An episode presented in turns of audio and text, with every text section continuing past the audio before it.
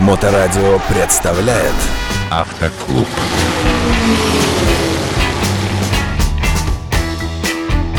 Доброе время суток, вы на волне Моторадио, в эфире программа «Автоклуб» с участием Татьяны Ермаковой, замечательного автоинструктора, известного всему нашему сообществу Моторадио и Петербургу многочисленному тоже. Татьяна, здравствуйте. Здравствуйте.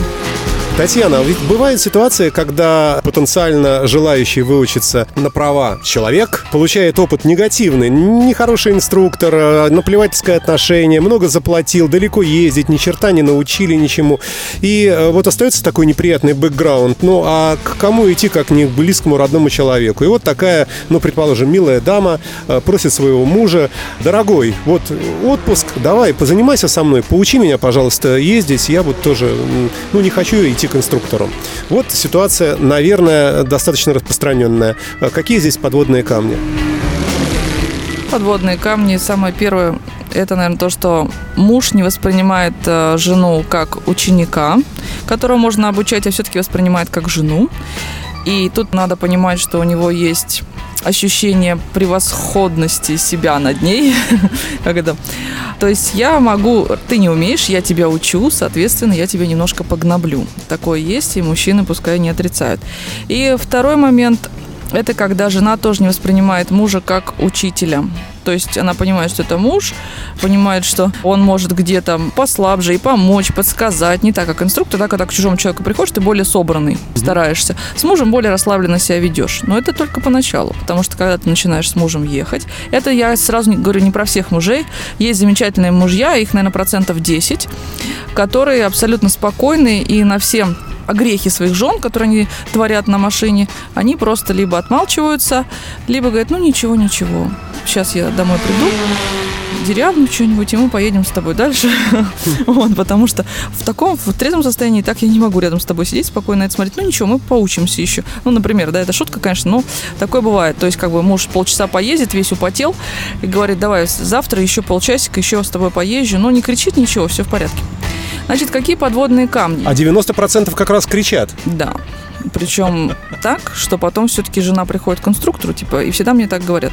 Я попробовала с мужем, но, знаете, это не то. Он на меня кричит, ругается, говорит, что я вообще ничего не могу, и вообще, как я получила права, как я там что-то сдавала и ездила, я просто ужасно езжу, я опасна, иди к инструктору. Вот. Поэтому тут в чем проблема? Инструктор же как? Инструктор, ну, мало того, что он, конечно, должен быть спокойным человеком, абсолютно вежливым, спокойным, интеллигентным, а инструктор должен предугадывать действия ученика.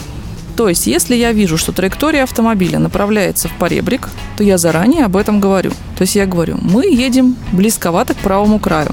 Отрулите немножко левее. Автомобильный клуб. Я это говорю заранее, мне хватает времени это проговорить. Говорю это спокойно. Ученица видит, да, я близко к поребрику, отруливает спокойно. Что говорит муж? Куда ты прешь?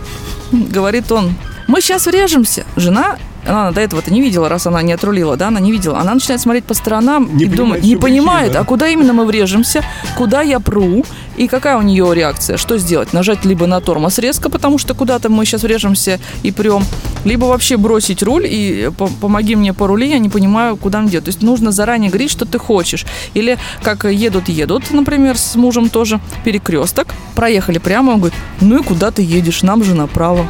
Она откуда об этом знает? Он говорит, ну, ты, мы все время с тобой здесь ездим. Поймите, что ощущение пассажира, когда ты рядом, и ощущение водителя, когда ты сам за рулем, это совершенно разные вещи. Одна и та же дорога кажется совершенно тебе незнакомой с точки зрения водителя, с точки зрения пассажира.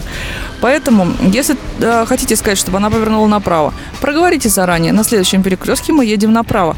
Давай займем правое положение, проверь в зеркало, что там никого нет. Все она все сделает, и для вас будет казаться, что она все идеально сделала. То есть вопрос только в том, что правильный человек, инструктор, он проговаривает словами, то есть доносит до понимания того, кто сидит за рулем, ученика, э, что происходит в данный момент, в отличие от мужа, который весь на эмоциях. Совершенно верно. Соответственно, если вы правильно будете объяснять, если собрались вы сами учить э, свою жену, да, и у вас есть на это терпение, ну просто заранее проговаривайте, но не забывайте, что вы же знаете, что сейчас опыта нет. Не забывайте, что человек не водил, или забыл уже, как это делается. У женщин это все гораздо сложнее. Будьте более снисходительны к своим женам. Заранее проговаривайте, и все у вас будет хорошо, и счастье в семье, и вкусный ужин. Ну, а если вы будете, соответственно, орать, только кричать и говорить, боже, что ты делаешь?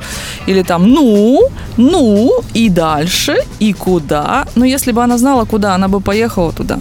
Подскажите ей, так же, как мужчинам, да, он говорит, покажи мне, как парковку делать, у меня не получается с парковкой. Начинает заруливать, он говорит, и куда ты крутишь руль? А, а куда надо? Ну, крути куда надо. ну, то есть вот так. И когда заезжает, уже говорит, ну и что ты поздно начала крутить? А в какой момент надо? Ну, я не знаю, ты должна это чувствовать. То есть вот объяснить не могут. Если уж совсем проблема, и как многие мне женщины говорят, нет, мой муж не учитель, он не, не может, мне кажется, он бы не смог никогда учить людей. Просто не знает вот этих моментов. Поэтому тут, конечно, будьте более предсказуемы для своих мужей, да, не делайте ничего резкого. Если вы засомневались, то скажите ему, я сейчас собираюсь объехать там яму. Справа или слева лучше? Пускай он скажет, справа или слева, а вы не забудьте в зеркала посмотреть. То есть надо быть мудрее и самой вот этой вот э, женщине задавать вопрос своему учителю мужу, да? Вот я собираюсь сделать вот это, любимый. Подскажи мне, что, вот как это сделать? Да, и заранее спрашивают, нам дальше прямо или дальше нам направо? Лучше в правую встать или в левую полосу? Или куда поехать лучше? Задавайте вопрос, он будет отвечать. Ну, это так, естественно, муж никогда не станет полноценным инструктором, все равно для этого нужна лучшая реакция, а, больше терпения, больше понимания правил, оценки ситуации и так далее. Но вот, в принципе, если чуть-чуть подкатать жену и, может быть, ничего сложного не делать, то да, можно, но вот таким только способом.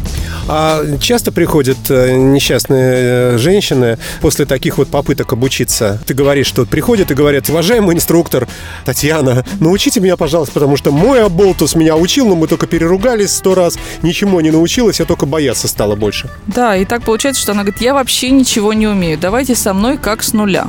Это муж дал оценку. И мы едем, там 10-15 минут, немножко нервничает, понятно. 10-15 минут, потом мы проезжаем раз, там перекресток, два, три. Я все говорю, что надо делать, все выполняет, рулит хорошо, по зеркалам смотрит.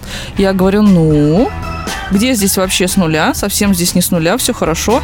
Она говорит, надо же, а с вами у меня получается. Опять уходит, опять муж садится. Опять приходит, говорит, нет, с мужем ничего не получается, с вами еду, с ним нет. И ну, вот такие предложения поступают. А не могли бы вы с нами поездить? Там, просто рядышком посидеть, там, я на, там, на даче собралась или в магазин собралась, можете просто рядышком посидеть, можете даже молчать, и когда вы рядом, я хорошо еду. Ну, тут надо, конечно, отвыкать потихоньку от меня, бывает не оторвать.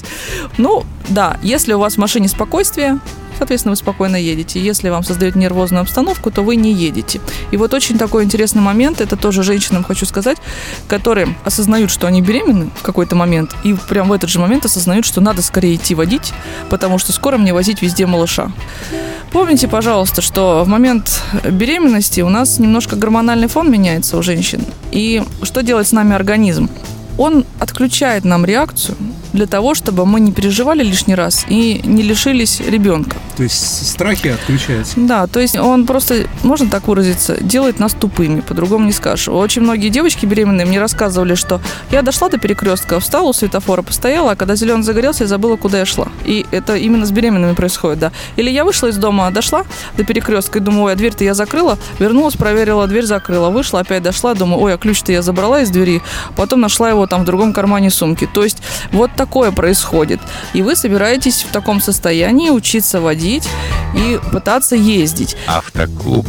Я бы рекомендовала все-таки чуть заранее к этому подготовиться. Если вы планируете беременность, да, сейчас не у всех так легко получается это прям хоп и забеременел, да, обычно планируют все. Вот идите пока на стадии планирования. Опыта наберетесь, и когда вы уже будете беременны, вам будет просто легче это даваться. Потому что когда нам приходит на восьмом-девятом месяце беременности, и муж говорит, вот, моя жена скоро родит, давайте учите ее, он не понимает о том, что во-первых, он ребенка может лишиться, она может родить прямо в машине, потому что если какая-то стрессовая ситуация, серьезно стрессовая, то, ну, понятно, что может случиться, да, это раз. Во-вторых, э, на восьмом-девятом месяце там полная отключка. Ну, просто нет смысла. Поэтому чуть-чуть заранее, либо на самых ранних сроках, либо заранее до беременности приходите, пожалуйста, обязательно научим всех, навыки восстановим. Это, опять-таки, я не могу сказать, что это сто процентов, но у большинства, к сожалению, так.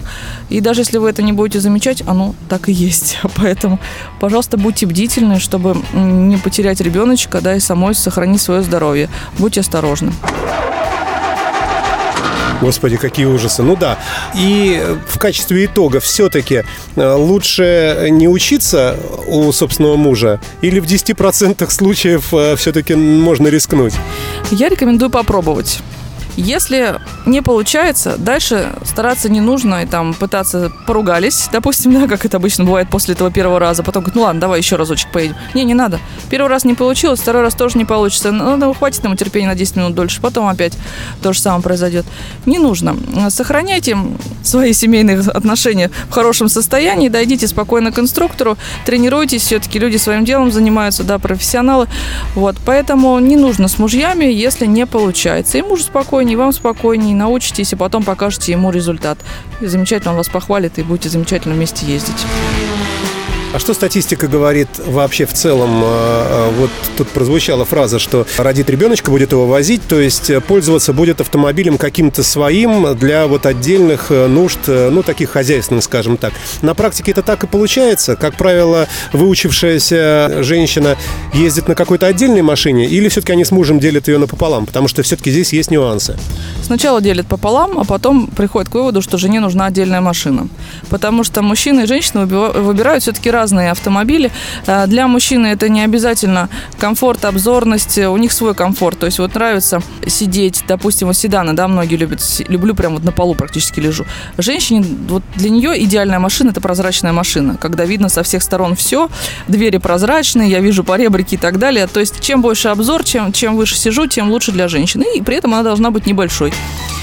Вот. А для мужчины это и огромные машины, и седанчики очень низкие. Поэтому обычно начинаем мы на машине мужа, потом также вы знаете, как относятся мужья к своей машине. Это как собственная игрушка, которую я не хочу никому давать. Ты мне ее испортишь, ты мне ее поцарапаешь.